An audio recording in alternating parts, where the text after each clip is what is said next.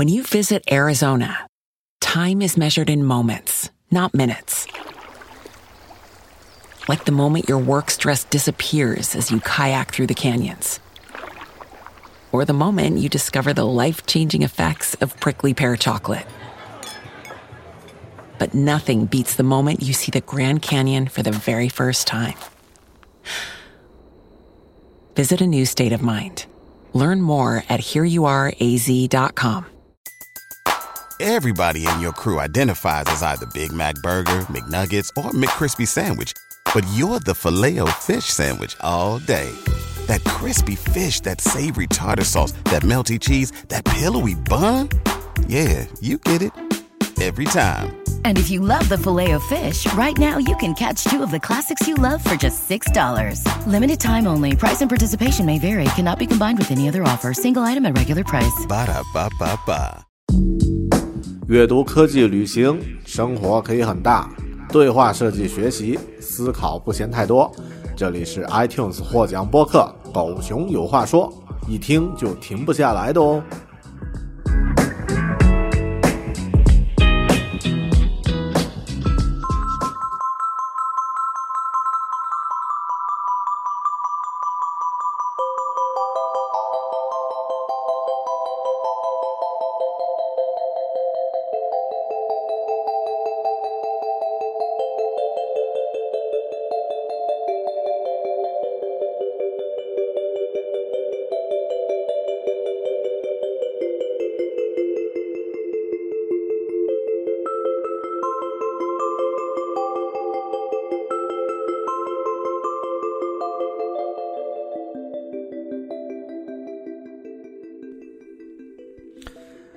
你好，欢迎收听独立知识型脱口秀《狗熊有话说》Bear Talk，我是大狗熊。大狗熊，我在新西兰工作两年多，那么呃呃，算是很幸运，在一落地新西兰就找到了工作。但上个月呢，我离职了，那么更多呢是希望自己能够回归到跟设计和这个交互相关的领域。那么呃，现在我给自己定的一个大的方向呢是 UX and UI designer。那么这样的一个方向，其实很多之前我在国内积累的一些经验呢，虽然可以用，但更多需要学习新的技能、新的知识，然后也需要去适应一个全新的环境。那么感觉又是很多从东西又重新清空、从头再来的感觉。那么因为自己对新西兰这个市场，就是对科技的这个领域呢，其实啊、还是需要多一些了解。那么我觉得自己在这方面还很欠缺，最好的方式呢，就是多咨询一些行业里面的高手和专家。那么这也是啊、为什么我今天请到了啊、这期节目的嘉宾来和我分享一下，他作为一个啊、非新西兰本国的一个移民来到这里工作生活，而且时间很短。那么他的经验和心得呢，其实。对我很有启发。今天这期节目呢是一期英文的采访节目，但呃语速很慢。如果你在英文收听方面能够跟得上的话，其实会有很大的启发。今天的嘉宾啊叫做 Lucas Coelho，那么他来自于巴西，但在美国工作过一段时间啊，然后呢啊现在呢是在新西兰，其实来新西兰时间也就一年多。那么他目前呢是啊、Royal 啊、Royal Creative 这家公司的啊、设计总监 Head of Design，然后呢啊、在巴西的时候他也是 TEDx 的一个啊、呃、演讲者。那么他还有一个身份呢是新西兰奥克兰本地的这个交互设计师、呃、联盟叫啊、Interaction Designer。Foundation，那么这个组织我也是其中的一个 member，也是一个成员。那么他是奥克兰本地的这个组织的领导者，啊、是一个非常有意思的人。那么他在这期节目里面呢，分享了很多自己从啊、如何进入到一个英文为主要交流语言的这个工作环境啊，如何啊、作为设计师如何汲取不同的养分，如如何成长，都给出了很多很好的建议。那么在这个 brief 里面呢，我简单的说一下。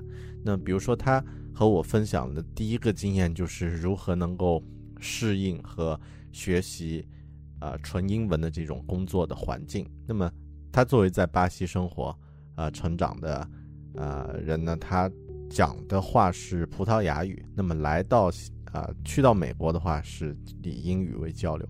那么和我之前在入职的时候感觉一样啊，就是头呃一段时间你会觉得每天精力都被消耗的特别大，因为用一个非母语的语言进行啊高强度的交流呢，其实是非常消耗精力的。那么他也分享了自己的一些经验。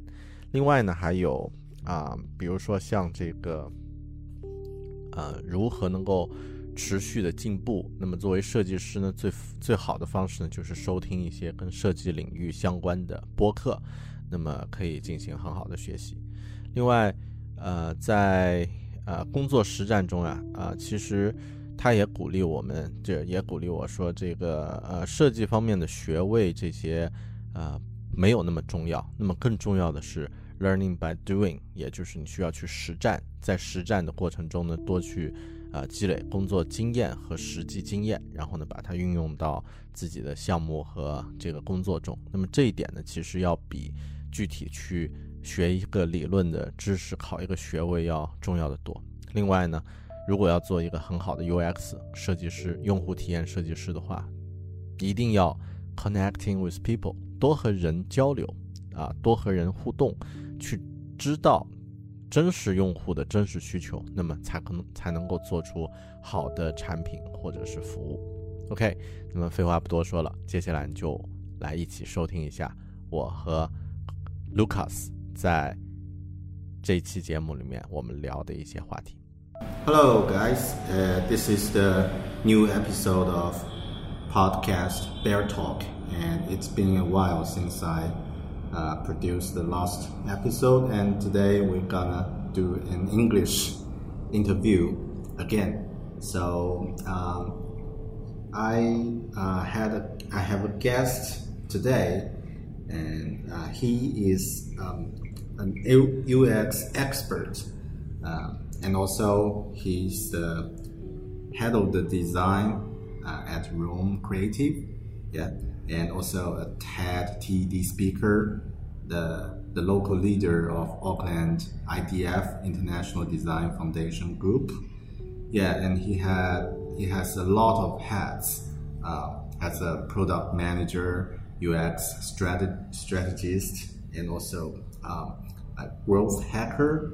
Yeah, and also his uh, education background is is, is really um, yeah um, how to say that uh, was uh, also dynamic with, with also a lot of uh, different experience uh, in different fields. And he worked for uh, large companies global companies and startup startup uh, companies and also government agencies things like that. So I think his experience will be really helpful if you want to learn something about uh, UX and UI design. And also, uh, for me, I've learned a lot last time when I met with him.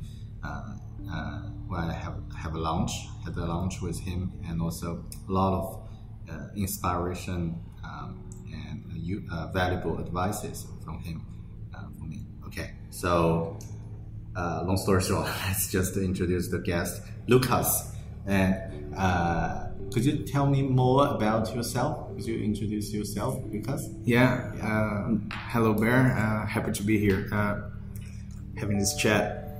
Yeah, I think you spoke a lot about about me already, and uh, been working with design, technology, and interested in in lots of fields. I believe that's that's potentially what make me understand better design was looking at other fields and seeing how can I apply that to, to deliver better experiences to people. So mm-hmm. I think if I can, uh, if I could speak a little bit about myself more, I, I would just say I'm, I'm, I'm a very curious uh, person. So I always look at things and try to figure out how things work and, and, and, how the world works and, and how people understand things or, or uh, how we can improve lives of people, and, and that's what what what Yeah. drives me and what probably what what took me here. Mm. Yeah. Yeah, so uh, actually there are a bunch of questions I would like to ask, but uh, the first one I think is probably it's quite an easy question, but uh, I think it's very important for all the audience of my podcast because uh, you are not an English native speaker, right? Yeah. So same as me and same as a lot of uh, uh, other guys who are listening. So how did you just came here uh, as uh, as a uh, UX designer. So you, you came from Brazil. Yeah. And uh, uh, so what's the career path and how did you uh, overcome the um, the inconfident of uh, communicate with other one uh, with English speakers and how did you just get a job at first in an English speaking country? So how did you start for, from all the beginning? Yeah, that's a good question. So I always had interest in in the English language, I guess. So I remember the first in, in Brazil it's very common to learn English at school. So usually around eight, ten years old you start having English classes at school. They're very basic, but uh, So you're what's, right. what's the uh, sorry to interrupt? What's the average level of English uh, in, in Brazil? Uh, it's not very high. So I would say it's high, but I'm not. But I know that I'm looking inside my bubble of, of friends. So inside my friends, they're all all work in technology or I'll work with innovation or or they're all in this field. So they all kind of speak English. But uh, Brazil, it's a huge country as China. So. Yeah. Uh, uh, I think there's potentially not a lot of people that, that speaks English in Brazil. I can say uh, that uh, from friends from s- s- uh, English native friends when they go to Brazil to visit me, they always complain like, "Wow, no one speaks English in Brazil." And like, and I'm always trying to defend. No, there's a lot of people that speak English, and then I need to step back and think about it. And like, yeah, that's true. Brazil is a huge country. Yeah. it's still a third world country. Uh, we're we're getting there. So so, uh, yeah, there's still a lot of people that, that don't speak uh, English. But uh, I got I I was privileged to to to have uh, the basis of the English education on on in my school when I was growing up, and then that's just sparked my curiosity. As I was saying, I'm very curious people a person. So I started to. Uh, I remember a lot of things that I did was watching Friends, the mm. TV show. Yeah, same. I did the same thing. yeah, and, and I mm. love to watch Friends and repeat. When I when I listen to something, I see I saw that translation. I know what it meant. I, I mm-hmm. like to repeat that over and what the character said, just to see if I could uh, find a good accent uh, uh, or, or or a good accent of the of of English. Uh, Yeah. that sounded really natural for me. That's the it's probably not a very accurate uh, New York uh, accent, but but it sounded right to me as an English uh, person speaking. So I always try to repeat that. Uh, I was never really a fan of learning through songs.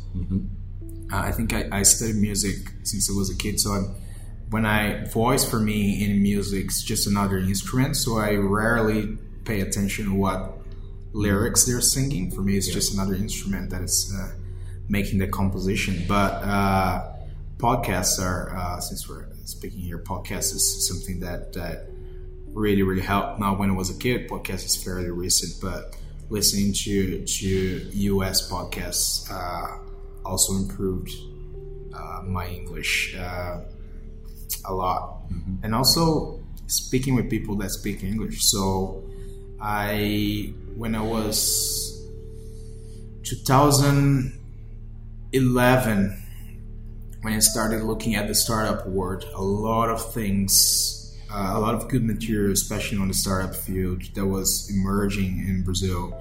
It wasn't still in English, so I needed to learn how to speak English. There, there was no other way that I could read uh, Lean Startup or a couple of those other books uh, or blogs from those people from Eric Ries or uh, if I wanted to drink straight from the source, I needed to become better right. in, in English.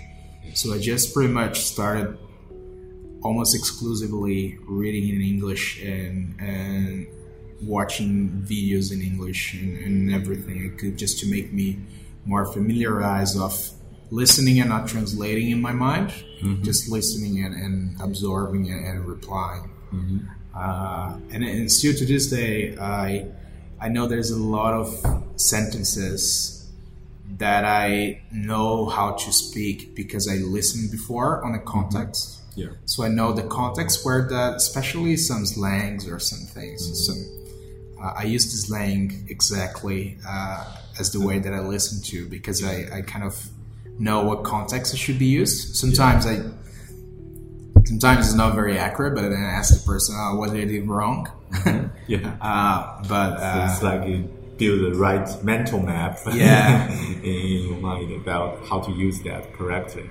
Yeah, but but it's just uh, think not being afraid uh, also helped. So in, in 2014, when I was uh, already was fairly good in English, but it was uh, from from just practicing uh, myself. But uh, I started chatting a lot with. Uh, it was when I got in touch with in college. So it was a, a, a U.S. startup, and we started working together. And I and I loved the.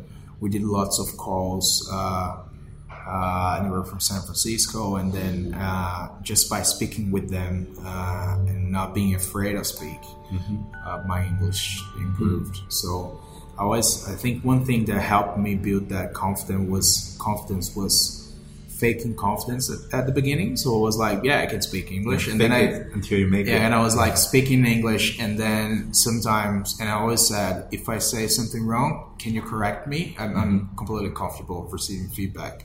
So it's like, can you correct me? And then while doing these calls, when I went to uh, to do at San Francisco, the same thing. I was like, can you correct me every time I, I speak something wrong?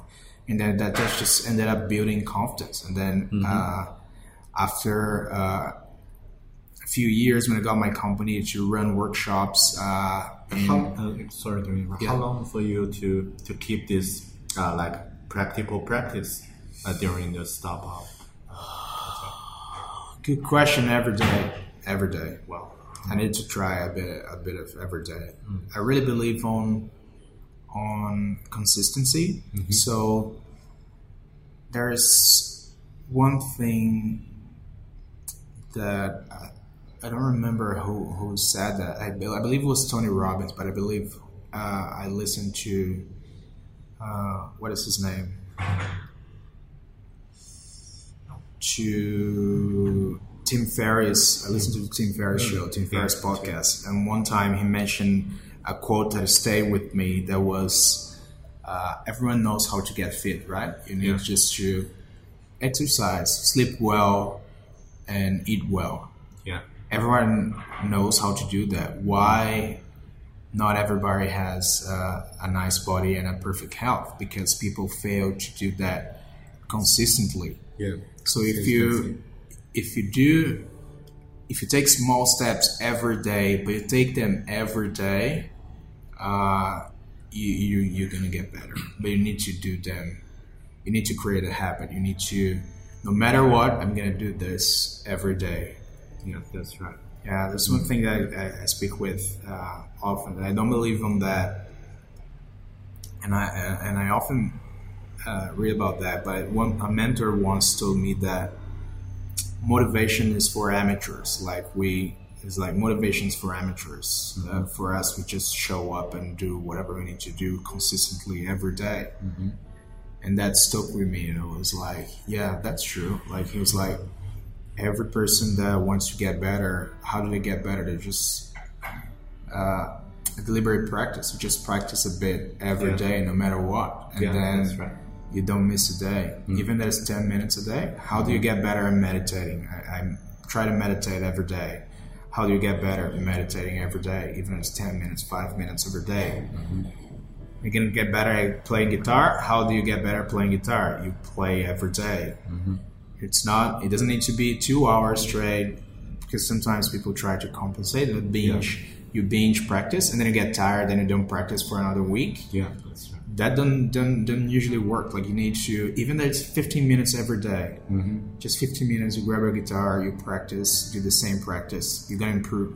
Guarantee you're going to be better at, at, at everything. You just stay to the habit of deliberating practice and, and making things. That's right. That's um, like uh, a lot of people just make their New Year's resolutions, like uh, getting fit, and then uh, probably went to the gym, practice for two hours, and just exhausted, totally exhausted, and then lay on the couch for the next two months. Yeah. and yeah, did that. So uh, never accomplish, uh, never keep it, keep doing it every day. Yeah, it's like uh, it's also I I have I had a similar experience uh, the year before last.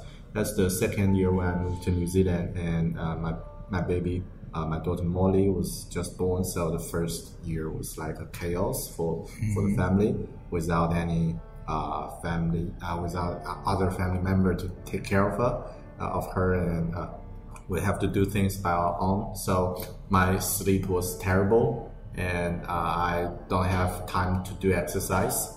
Uh, so uh, I was quite kind of like sick, unhealthy at that time, and then I think probably need to uh, need to do something to improve. But I still can't find um, uh, like a, a bunch of time to do exercise or things like that. And I just said to myself, let's start with a cold water shower in the morning. So uh, because I got a lot of I caught a lot of flu at that time, so I think it's uh, it's a good way to start from that. Just take two minutes. I don't have any excuse to to not doing that, right?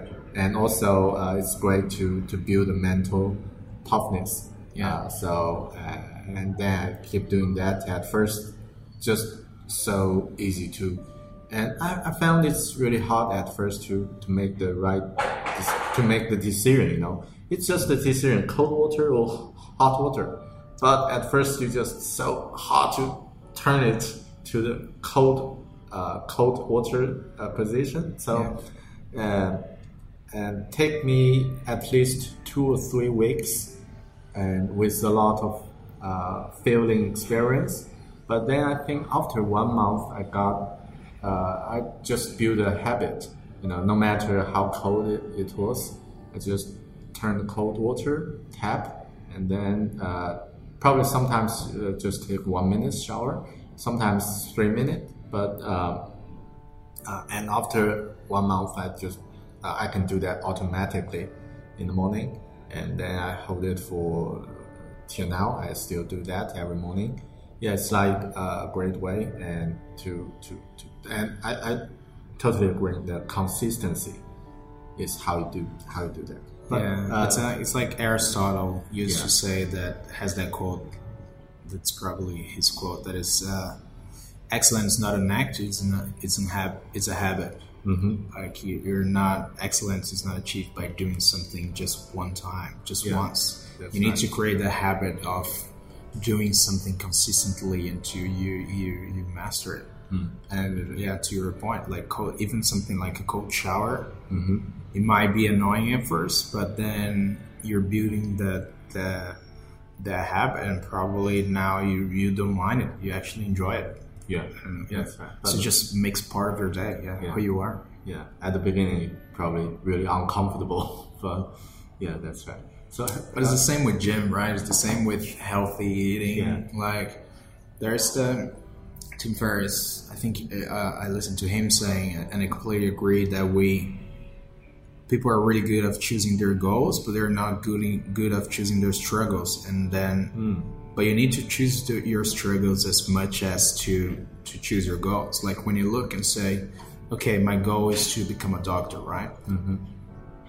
to save people's lives. Yeah, that's your goal. But you also need, when you choose your goal, you're also choosing eight years of studying, Yeah. nights awake, testing, uh, dealing with cadavers until you can become a doctor. So you need to be aware of all the struggles that you're taking, as well as the goal. Like people just want to get fit, but they are not counting that they're going to need to restrict their calories, work out very often, uh, not go to drinks every day or parties uh, or binge drink or binge eating. Like people want to get rich, but they're not, but they don't want to work late hours if it's needed to, or sometimes no go to not go to a party because they need to deliver something the next day, or it's just the, the choices you make. And when you choose a goal, you're also choosing the struggles that you need to go through Yeah, uh, to achieve that. Yeah. whole package. you, Yeah. you can't just take one part of it. Just take it as a whole thing. That's why we're very bad at planning mm-hmm. and look at the future. We only look at the goals. We don't we don't look at the struggles. Hmm. And we every time if we look at the struggles, you know, we need to be aware of because the struggles are the triggers that make us not sustain a habit. Mm-hmm. So it's not like you you say I want to work out every day. Okay, so think about the struggles. Yeah, it's gonna hurt mm-hmm. at first. It's gonna you're gonna be very sore. Uh, you might wake up some day. Time might be a problem some days. What happens if it's raining? Are you gonna go when it's raining? And you need to mentally prepare to go to, and look at all those triggers so they're not they're not they don't come to you like something that you didn't predict it like if it's you wake up and you wake up at 6 a.m and it's raining and it's cold you're like yep i i thought about that i'm gonna go anyways Yeah. otherwise you're just gonna look and say ah no today i'm gonna go today tomorrow i'll wake up tomorrow Yeah, that's right. That's common issue for everyone. Yeah. yeah. And um, speaking of the uh, the when you when you first get experience of working in an English environment, Yeah. so uh, what is what was the biggest challenge at first for you to work in a second language environment? my biggest challenge was how tired i i i was after a day of work hmm. because even you're i think when you're working or when you're speaking with a language when we're listening a lot in a language that is not your natural language mm-hmm. you get so mentally exhausted Yeah. because it's not it's not your it's not your like as thinking fast and slow Daniel Kahneman, but it's not your system one that's processing that. It's on your system two. So you need to think a lot about what you're gonna say sometimes, or how you're gonna form sentences, or you forget about a question, and then the amount of energy that your brain or body uses to to to be engaged and keeping your energy high, mm-hmm. understand everyone, and be speak in a way that people understand it's enormous. Hmm. So I remember when I started, I was going to go to the meetings, and if I had back-to-back meetings, it would be I would be I will be at at at the bed at seven p.m. Hmm. And at, by the end of the day, it, it still happens to me sometimes. By the end of if I have a day full uh, of workshops or conversations, mm-hmm. By 6 p.m. Um, or 7 p.m. for me it's very hard to speak English. Sometimes I just switch back to Portuguese, like natural, without thinking about it. And then I'm like, ah, no, sorry, really sorry. I need to switch back to English. So that that's something that that I think I don't, maybe it's get, it gets better with time. Uh, it, it's definitely better than what it was years ago, what it was even when I arrived in New Zealand. But uh, it's something that I need to to be aware of the amount of energy that I still uh, need to deal with when I'm uh, speaking in, in, English, especially when you are in a meeting and then you go like, ah, so you can use the language, the natural English English way of speaking, like you're speaking with your peers. It needs to be a bit more formal, and then go like, ah, all right. So I need to think about how to be more formal in English. How I'm gonna talk about that, Yeah. and then that's a, that's a, lot of effort. Yeah, totally agree. And I have this uh, just the, exactly the same feeling. Uh, two years ago, when I started to work in the New Zealand company, Kiwi company, and I think the first week is really exhausted. So especially during the meetings, you know, and uh, and especially during the Conto or Skype meeting, because uh, uh, it's not uh, in person, so uh, could be the the you, your audio qualities maybe not that good, and uh, people used to speak uh, quite fast if uh, they are already uh, a native spe- speaker, so it's quite hard to, to catch up. But uh, so how how, how how do you, how did you overcome it? Just by time or I think it was by time. I don't remember the moment specifically, but listening to podcasts because there are people chatting about things, Yeah. it definitely helped. Uh, especially some of those, not a couple of those most famous podcasts are very well edited in a way that you can understand what everyone is speaking. But there's a couple of more indie podcasts that that they're just speaking one on top of each other, and then I love those ones because then you could just listening to it and say, all right, so this is just a general conversation. Usually, like nerd uh, pop culture podcasts when they're talking about a movie or something that they're just uh, wisecrack podcasts. They're awesome, uh, but just uh, people having a general conversation, different accents, and then I think you get more used to listening to more than one person speaking at the same time, and in that dynamic uh, environment that usually a meeting is. So that definitely helps, uh, and, and I think it's just practice. It's just being thrown into meetings and then you get it slightly better, slightly better. My wife, for example, she uh, came with me to New Zealand. She didn't used to work with uh, in English uh, before, so her first full time job uh, in English, where she needed to be good at communication, was in New Zealand. She already uh, she she was already uh, had a, a, very good understanding of English, but uh, listen, listening and speaking, and she's still afraid of. Uh, she was still until a couple months ago afraid of speaking at the phone with someone yeah. because she's like, I can't understand. And I was like, but you're not gonna improve if you don't do it. Yeah, that's right. You just need to do it, and if you don't understand, you need to say to the person, "Sorry, I couldn't understand what you said. Can you repeat, please?" Hmm. Sorry, I couldn't understand. Can you repeat, please? And say because if I make all the calls for you, you're not gonna get better at this. Hmm. And then she started doing that. She started listening to ebooks and podcasts, and now she she's like, "Oh yeah, now I can go to the meetings and I the business meetings, and I can kind of understand." More than eighty percent of what they're what they're talking about, and I'm like, oh, that's yeah, that's great. It's just a practice, yeah. yeah, improvement, and also yeah, practice, consistent practice, out of your comfort zone. Yeah. yeah, and uh, facing the struggle, uh, just yeah, that's Yeah. that's the ben- uh, basic principles.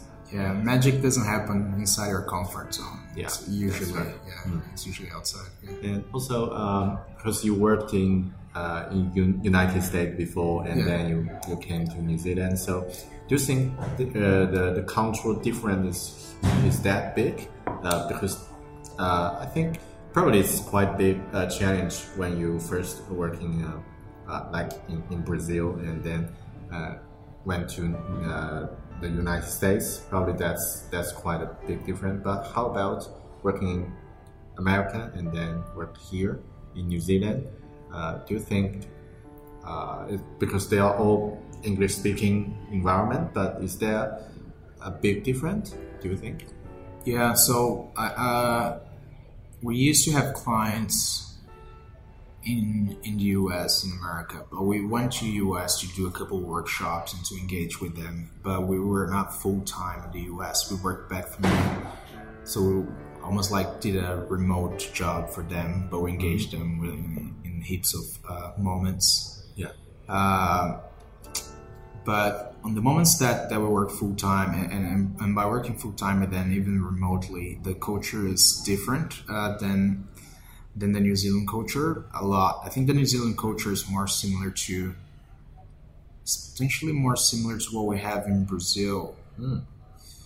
Uh, in some places, especially uh, Rio, people are, are a bit more relaxed, and I think their work life balance is it's better than what it is in the US. In the US, they have that culture of, especially in, especially in San Francisco, Silicon Valley, where uh, majority of our clients were uh, from. They had the culture of growth and insane growth, and you need to ship things fast and work as much as you can uh, and hustle.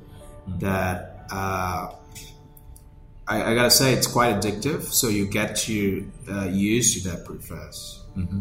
But it's not a sustainable culture for.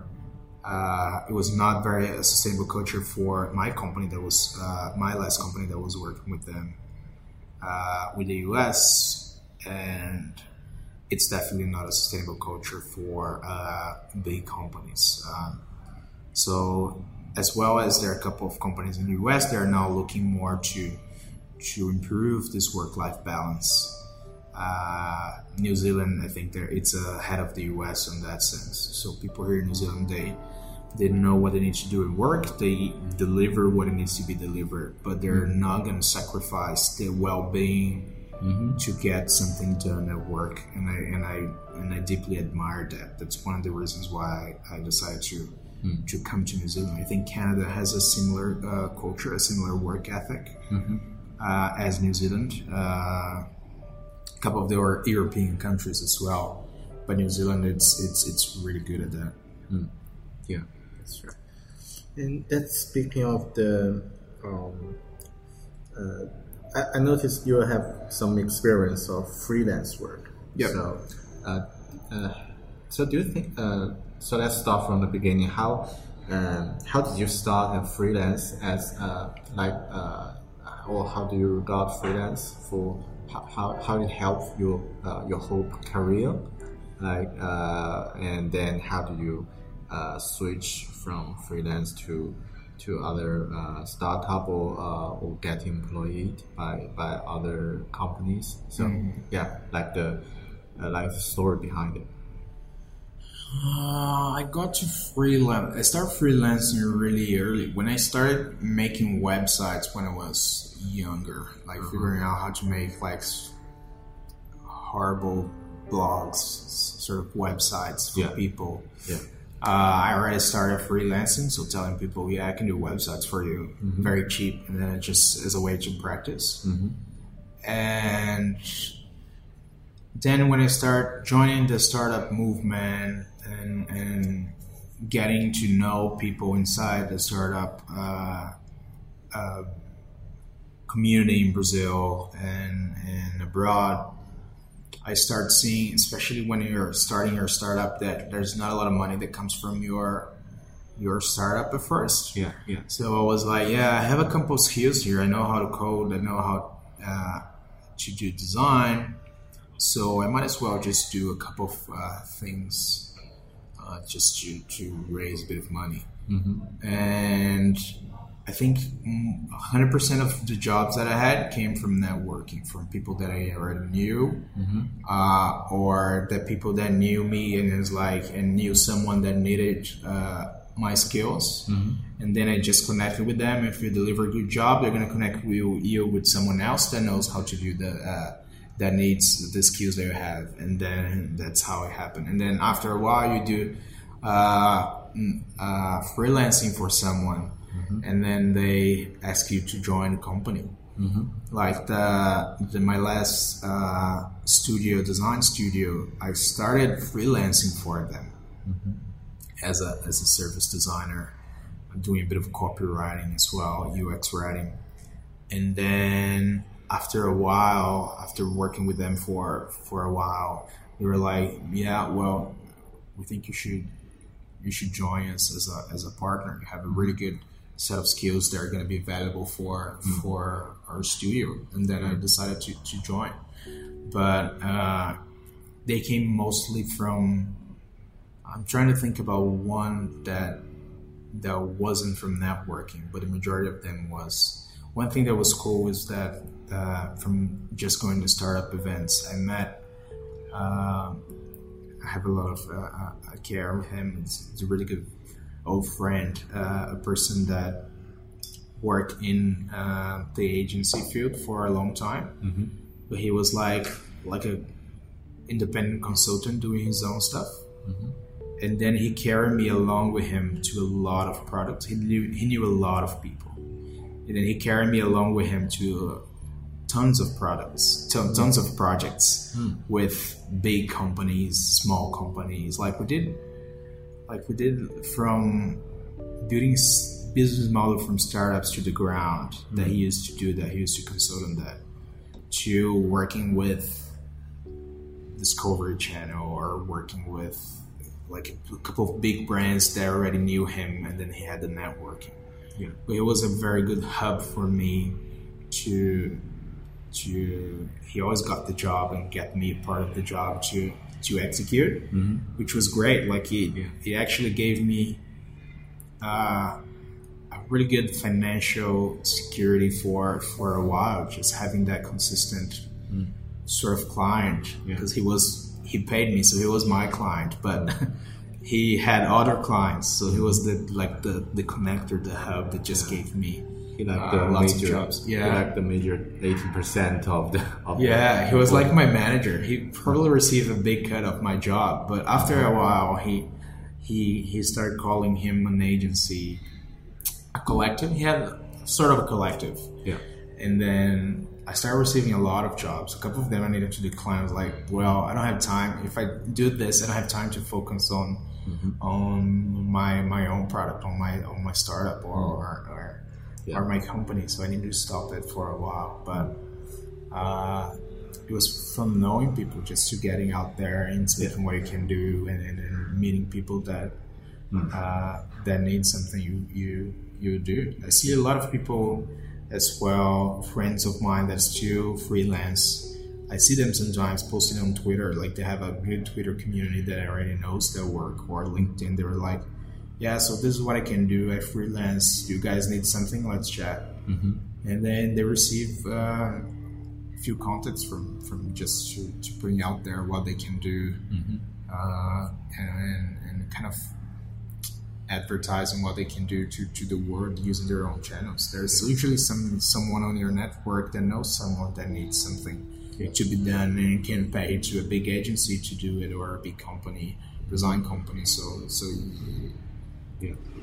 Uh, the reason I'm asking uh, this question about freelance, uh, how to start a freelance, or is that important to start a freelance, is is, uh, is about another question: how to start it, a UX or UI or a design career. because um, I noticed some people, uh, like some students or uh, just when before they, they have no ba- education background of this field, probably thought it could be essential to get a diploma or a degree or certificate, certificate Yeah. uh, design related, and then uh, you can uh, put on a really good uh, CV resume and also uh, uh, get interview from big companies or uh, small companies and get hired and start your career like that.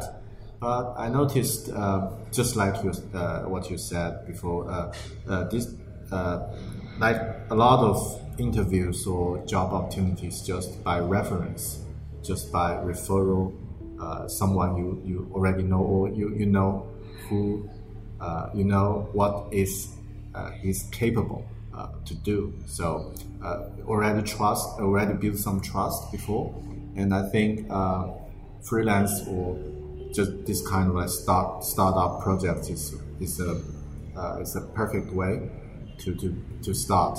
But uh, also, I, th- I thought some people just don't have the uh, balance is also could be a problem because uh, some freelance uh, just get a job on Upwork or uh, some freelance uh, platform like that and don't have any communication, doesn't meet new people, so uh, just finish the job and get paid, and that could be not the not the right freelance what we are talking about, right? So the, the freelance should be get you uh, you have a, a break in your hand to knock the door.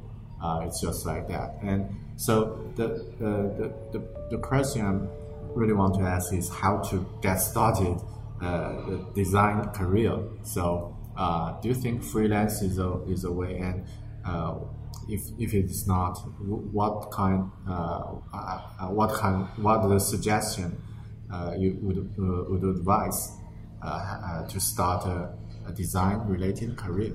Yeah, freelance is one of the ways, but I think it's what it comes. It's not freelance. The freelancing, the act itself, is the essence behind that. That is the learn by doing uh, part of the, answer. So for me, I don't have a degree. I dropped out college. I don't have any diploma whatsoever that would be useful for design. I usually was uh, a few years ago. I was usually refraining from calling myself a designer because I, w- I had this stigma of well, I don't have a diploma in design, so I'm probably not a designer. Uh, but I don't think that's a valid argument for for stopping people to to if you design a product, if you're involved in the influence of designing a product, you are a, a designer. If you're designing something that gets to the hands of people and, and deliver value to people, you are a, a designer. A- anyone can be a designer. Yeah. Uh, if you just apply a couple of the basic principles of design uh, to your day-to-day work and and and get consistent uh, and get to the habit of consistently working with uh, with design if you're starting on. So I got a little confused. Let me start again. So I think it's learned by doing. It's the way that, that you do. So you need to go out and meet people. It's very important. Find good mentors is very important. Find a mentor that already works in the field and can help you, uh, guide you to where you need to go. Reading good books, reading good essential design books, design from uh, of everyday things. Yeah. Um, UX strategy, lean UX. They're more, uh, but just look at look at who good big designers are. Look at uh, name of good designers. Google them. Learn about their careers, what they've done before, who they were, what they what impact they did. Go to Twitter. Look at what designers are talking. Design Twitter is huge. There's a lot of designers on Twitter. Look at what they're posting on uh, read, go on Medium, read the blogs, uh, but find a mentor to help you define, divide what is noise and what's signal. Otherwise, mm-hmm. you can get very lost on, on your career. Yeah.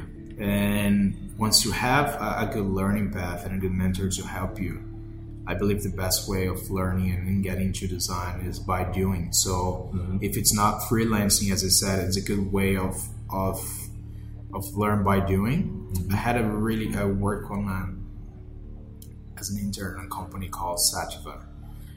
Uh, the the owner was one of the most amazing people I ever met. He also dropped out of college. He was a musician. He was very smart, but uh, like a modern Renaissance man. And I remember he always got projects that he came to to the team. We're very five people, and he came to the team and said, "said So uh, there's this project that we need to do and deliver in a couple of months, three months." And they were like, "Okay, so we didn't know how to. We never done this before." It was like, "Well, we had three months to find out mm-hmm. how to do it." Mm. That's the right attitude. And I think freelancing, there's a thing that I like that is you force the stakes are so high that you kind of force yourself to to, to succeed a bit. Mm-hmm. Like when it, if it's not freelance, you need to be doing your own personal projects as a designer to build that portfolio. Yeah. Uh, starting copying someone's work, it's a way of doing it, but only to the point where you start defining your own style or, or uh, understanding what uh, what uh, path do you uh, you- want to take your career. Uh, but learn by doing doing your own projects. Uh, sometimes you can get. I was talking about the habits and the struggles. You might just procrastinate a bit when you get paid to do something. Then the stakes are so high. Even though you get paid, someone pays you fifty dollars to build uh, a website, and it's just, just the beginning of a career. You probably you're, you received to do that job, like you got paid. So it's like it's your job now. So you need to deliver on that time. You need to deliver good quality work that that person is going to be happy with uh, on that period of time, and that forces you to to deliver something, which you, which I think it's a good way of of getting into the field because you, you're gonna need a portfolio if you're getting into design if you want to find your first design job. Uh, you're gonna need a bit of experience in the pro- with the design process. You're gonna need to n- l- know the basics, know at least the basic literature or or who a few good designers are just to reference uh, while you're talking about design. Even a couple of good medium posts they read about design process, they're valuable if you can reference them. Yeah. Uh, and, it, and you can do all of this. You're gonna need to do all of these steps if you if you freelance. So I think it's a good it's a good way of of starting. Right. Because uh, this is uh, one of the uh, one of the advices you gave to me last time when I asked uh, uh, if I don't have any uh, local uh, UX experience, how can I get a UX related job? So uh, your advice is to create your own projects. Uh, that's uh, that's also uh, I'm keep thinking, and it's also because I used to do some some projects before and uh, in China because I uh, uh, when you immerse yourself in uh, in that uh, environment, you will find some some gap uh, between uh, a product and user's need. Uh, but later, when I moved to New Zealand, I found uh, probably I don't have enough information. Like I don't know uh, what actually users need here, uh, and uh, what kind of service or product I can create for them. Yeah, it's uh, it's like uh, don't get really connect with the environment can limit the uh, inspiration or limit the idea. So how, how do you think if, if I want to, to solve this problem, what kind of uh, advice do you have uh, about this? Uh, I think that's a advice that I give to my team. It's being open to to people, more open to people. I think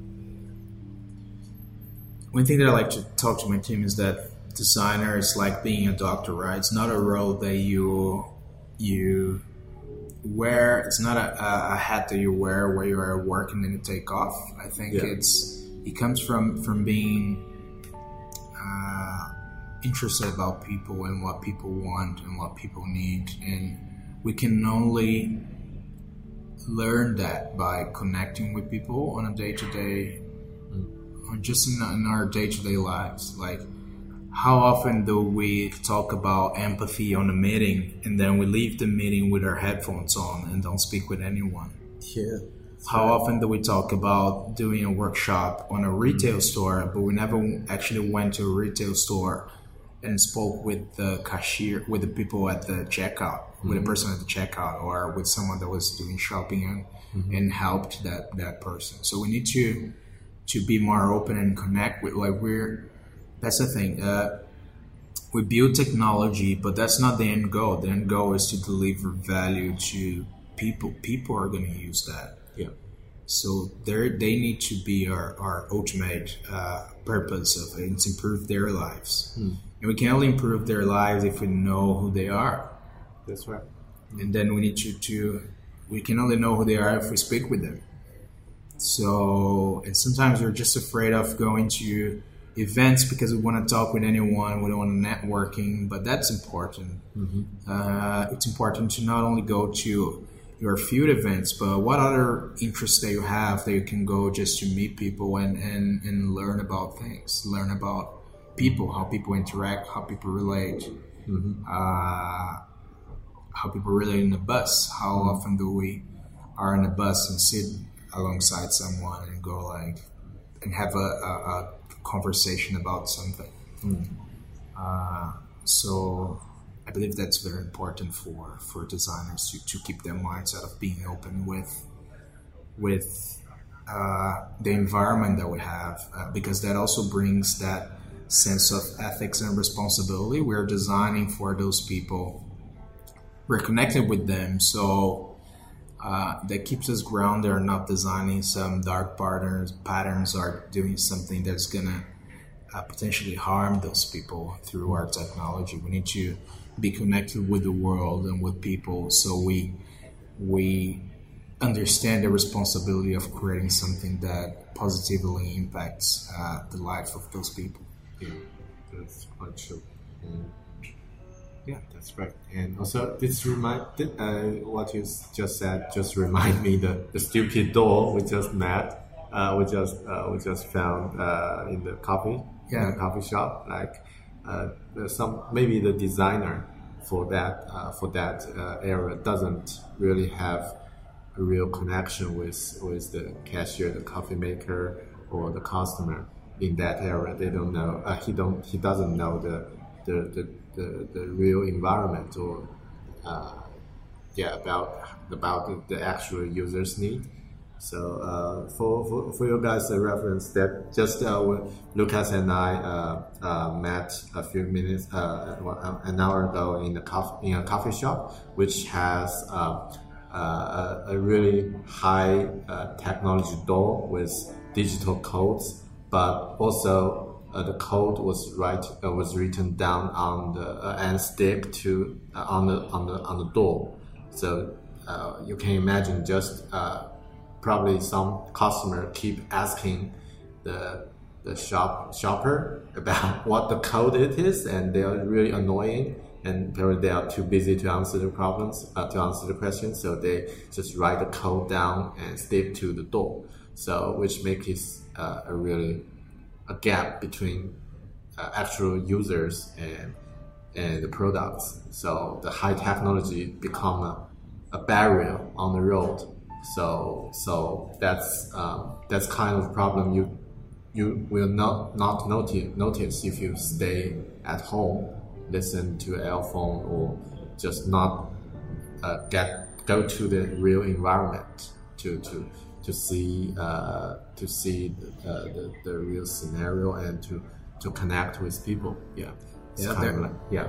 There's a good saying uh, back from the days of lean startup that is get out of the building, and, and uh, Steve Blank used to, to use that quote a lot. Yeah. Uh, he potentially still does, uh, but uh, that I think it's very important for designers or for anyone working in technology, uh, for that matter. That it's like you can't learn about the environment that you're designing if you don't get out of your meeting room and actually go to know and understand and empathize with uh, the people they're designing for and the environment they're designing for. Yeah. Like designing good products are not built in silos. They're part of very big complex systems and we need to understand those big and complex systems in order to not have unwanted consequences of the products that we launch. We need to be aware of mm-hmm. how do the systems work, connect, and for your point, like the with the door, that's mm-hmm. a good example of lack of system thinking and understanding how that technology of the door connects with the entire environment of the coffee shop and mm-hmm. how the journey of someone going to the coffee shop uh, happens. What are the pain points of the person that is delivering the coffee? Does she have time to give the password to everyone that's going to ask for the password? If not, what is the best use of technology to have at that door? Yeah. And that might be solved with a simple key that stays at the at the checkout, and then people ask for the key and open the door. This would be hundreds of hundreds of dollars cheaper than that very complex uh, technology, uh, and and maybe I don't know, just giving a random example, but maybe more effective. Yeah. That's And we're looking at looking at some, because basic human need we're we're develop things to to fulfill basic human needs, and, and they're uh, very complex, but also beautifully simple to to understand and to to to to to fulfill with with with our products. They, they require so much less than what we think they they require. Just to like think about the products they love using. They're probably very they're probably not very complex. They probably don't add any complexity to your life. Uh, Yeah. completely the opposite. They take out complexity from your life and make you just focus on on the essential. And yeah, we, we, we already take a really long time to to, to, to talk, and probably I'll just keep uh, keep it short for last two questions. Yeah. and I don't want to take a lot of time from from you today. Yeah, like the Uh, actually, this this question is about. Uh, it's more like a personal advice, and I would I I would like to hear from you. It's like uh, I uh, worked for a company as a, a multimedia designer for a while, and then I did a lot of marketing related jobs. Uh, and also uh, before that, I found my uh, passion and my career uh, career should be uh, related to UX and UI design. So and then I just left my job last month, and now at this stage, I'm looking for UX UI design related jobs for nearly nearly a month. But I think it's normally you can't get it immediately uh, when you uh, apply it and uh, get interview and things. It's not that fast, and so uh, after one month, I'm in like a, a normal uh, uh, situation. it's like keep focus on looking for UX UI related jobs, or I can apply some marketing related jobs and try to uh, improve my skills and looking for the opportunities later. So uh, probably uh, when I uh, get ready or uh, when there's other, uh, there were other opportunities occur in UX and UI design jobs, I, I can I can change the career. So I'm just in the middle of this these options so yeah. and I found it's really hard to to to, to choose both, uh, no, no matter which one. So, do you have any advice for, for that situation? Do a pros and cons list. yeah, it's kind of like that. Uh, I always do a pros and cons list to decide to make decisions, but mm. uh, I don't have a very specific answer because I don't want to be responsible for a decision that you make. Yeah, yeah. But one thing that I like to do. Have you heard about the the regret? What is it? Regret minimization framework from Jeff Bezos mm. that he talks about every decision, big decision that he's going to make. I am not sure if that's the right name, but he talks about every big decision that he's going to make. He imagined himself a few few years later, if looking back oh, yeah. and thinking about which one of those paths will I regret more? Hmm. Not taking it, not taking it, or which one of those decisions will I regret more? Um, mm-hmm. Not doing it, and then he, the one that he thinks he will regret more, mm-hmm. uh, he goes for it. Hmm. So I think uh, I'm very rational on decisions. So uh, and, and, for everyone that's making decision, I think speaking with people on the field, just to understand what is the difference between the two paths that you can take, people that already took those paths, or people that already been to the same crosswords that you've been, mm-hmm. doing a pros, pros and cons lens, and evaluating what what are the consequences of making those choices and, yeah. and what are the struggles involved in to achieve mm-hmm. the goals that you want to uh, achieve and then from that uh, you, you make your call mm. and hope for the best mm. yeah. and if you make the wrong call you go back and, and choose something else yeah i think there's always time to to reinvent ourselves and, and to iterate on our own personal mm-hmm. processes. Mm-hmm. We're never. Yeah, it's like design process. Yeah. Not, mm, our life is a design. Learning is a design process. Imagine yeah, that learning is just you. Like you can fit a learning process into the double diamond. It's well, it is a learning process. Hmm, that's right. The lean startup, it is a learning process. You build, you measure, you mm-hmm. learn, then you build again. You measure, you learn. It's always just yeah. a cycle of learning.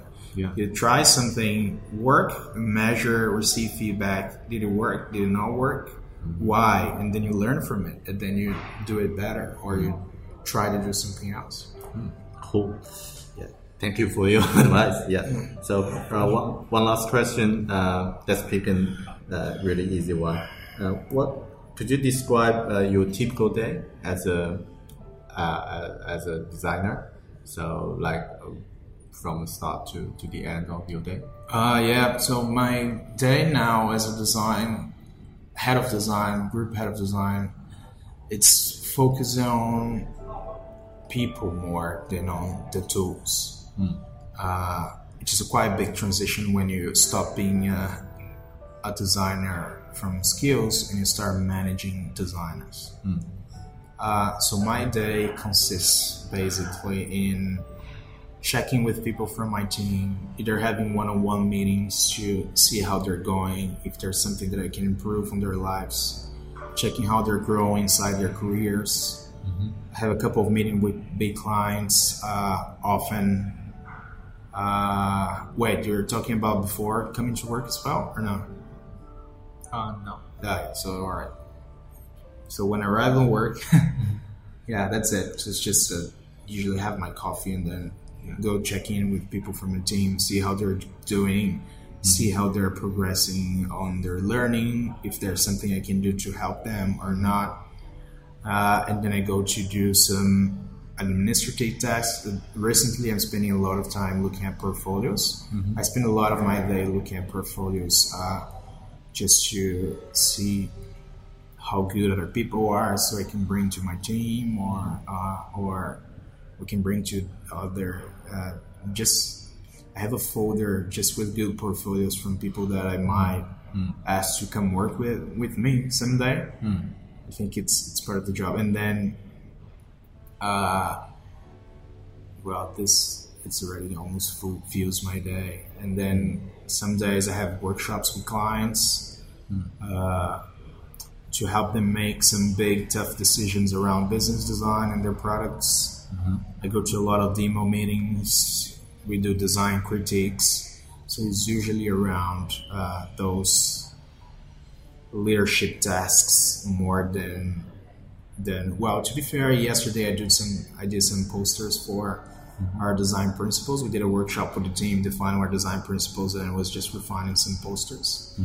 Uh, and then and that that was a fun part of my day doing a bit of a fun fun part of, of the day just because i think it's important not to lose touch with the craft so once in a while i still jump in products if uh, the team is okay with it just to work as a designer uh, on the tools again. It, it, it, it, it's a boost of, of motivation uh, for me, but mostly I do that through through workshops or design sprints now. Yeah.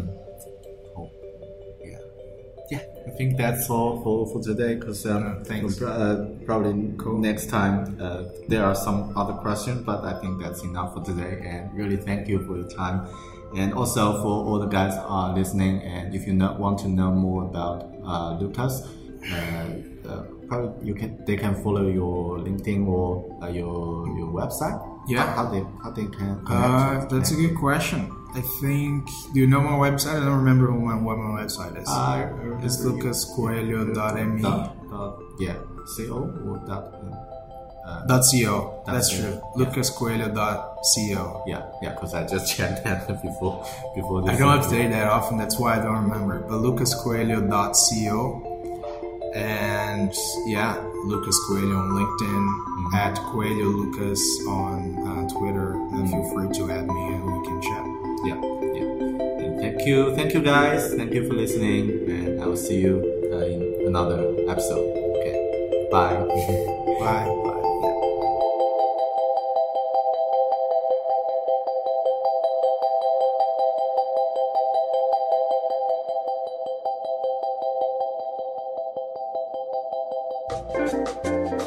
本期节目由高效阅读课程赞助播出。阅读没有用了，这是这个时代关于阅读的一个最大谎言。恰恰相反，在信息时代呢，阅读书籍的能力正变得前所未有的重要。那些领先的成功者们，不论是西方的杰弗里·贝索斯、马克·扎克伯格、埃伦·马斯克、沃伦·巴菲特、比尔·盖茨，还是国内的马云、王石等等行业领袖们，都是通过大量阅读书籍来获取有效知识和信息的学习者。在这个时代，leaders are readers，领导者都是阅读者。大狗熊我呢，在六年前隐约意识到了这个关于阅读的真相，并且投入了大量的时间和精力来锻炼自己的阅读能力和技巧。也陆续在节目里分享了很多具体的读书感受。但我发现啊，更值得分享的呢，是我这套独创的高效阅读方法。所以呢，我将自己的阅读经验和方法呢，历时几个月整理为这门高效阅读的精华专题课程。这门课程一共包含十二节，每一节呢会针对性的讨论一个关于阅读的问题。学习完之后呢，你可以做到一年阅读一百本优质的非虚构类书籍，并且培养起适合自己的阅读习惯与输出应用的技巧，成为学习上的超人。一年一百本书，这个听起来好像很恐怖，但只要按照课程里所教授的方法一步一步去做，是完全可以做到的。大狗熊，我在六月到八月这三个月里呢，同时在制作课程，也在上班工作，然后还要带小孩儿，然后还要做播客的节目等等，每天只有很有限的阅读的时间，但即便这样，三个月的时间呢，也阅读了三十多本书。所以这套方法有难度，也有挑战。你想轻松成速成的话，就请走开。但一旦掌握的话，它将随着时间的增加而变得越来越熟练。越早学会高效阅读呢，你就越早能从阅读中收益。马上登录高效阅读的官网 readwithbear 点 com，read r e a d with w i t h bear b e a r 点 com。或者呢，关注微信公众号“狗熊有话说”，可以查看详情。每章课程的第一节呢，都可以免费的观看。狗熊有话说的听友都有五元的优惠券赠送，在“狗熊有话说”这个公众号啊，这个公众号里面呢，回复“高效阅读”就可以领取优惠券。高效阅读，想学习、想提升、想成长的你，值得来加入。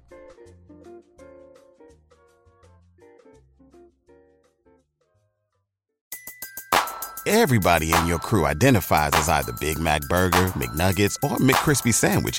But you're the filet fish Sandwich all day. That crispy fish, that savory tartar sauce, that melty cheese, that pillowy bun. Yeah, you get it. Every time. And if you love the Filet-O-Fish, right now you can catch two of the classics you love for just $6. Limited time only. Price and participation may vary. Cannot be combined with any other offer. Single item at regular price. Ba da ba ba ba. When you visit Arizona, time is measured in moments, not minutes. Like the moment you see the Grand Canyon for the first time. Visit a new state of mind. Learn more at hereyouareaz.com.